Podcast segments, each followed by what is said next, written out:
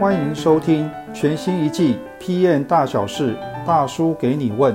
本单元由 PM 大叔为您主持。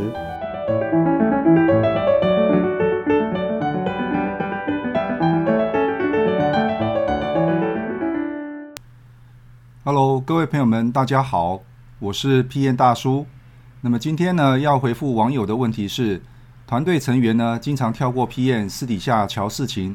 出包后呢，却是 PM 要来担责任。那面对这种情况呢，该如何来避免呢？那么提出这个问题的朋友啊，其实是某家公司产品开发团队的 PM leader。那么底下呢，带了几个 junior 的 PM 在做事。那么新手 PM 呢，难免会遇到一些问题或者是一些状况，可能呢又不敢问主管，只好呢私底下寻求其他部门同事的协助。那偏偏呢事情没有搞定，反而呢越弄越糟。搞得呢自己被上面老板刁，于是来问大叔是不是有比较好的解决方法。那么其实呢这样的问题呢在组织内部还挺常见的。那么针对这个问题呢，大叔这边呢从以下两个面向来和大家做一个回复。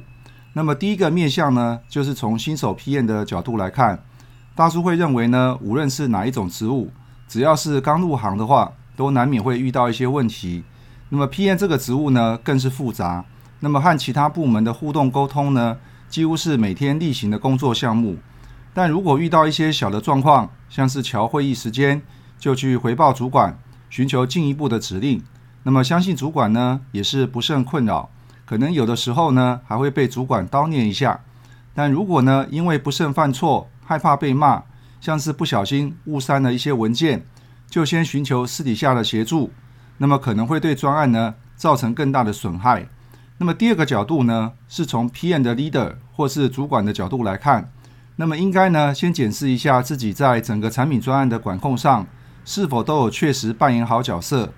那么举例来说的话，过去大叔呢曾经碰过公司的高层主管，并未在流程当中做好应尽的义务，像是产品开发的进度是否有 on schedule，产品开发的成本是否有超支。产品开发的过程当中，是否有遇到相关的问题等等，导致呢 PM 的说法与实际上的运作流程有落差，那么自然 PM 就会被老板 K 一顿了。那么总结来说的话，身为 PM leader 或者是主管，首先呢应该先将团队的权责，也就是我们常说的 roles and responsibility，先把它制定清楚，也要定期的去检核专案执行的状况。这个时候呢，如果拥有一套产品开发流程，就更加显示出其重要性与价值了。那么对于新手 PM 来说的话，千万不要担心犯错，害怕被责骂，就不愿意向主管回报或者是请教。那么大叔会认为啊，即使你被骂了，其实呢也是一种经验的学习。相信呢这样的问题越早反映，对于专案的影响与风险就有机会降低了。那么以上呢是今天针对这位网友所提出来的问题，大叔所做的回复。那么，如果你有其他的想法的话，欢迎留言来跟大叔讨论一下。最后，不要忘记了订阅我们的频道，按一下小铃铛，你就可以随时收到新的音讯了。好，那么今天的回复呢，就到这个地方喽，谢谢大家。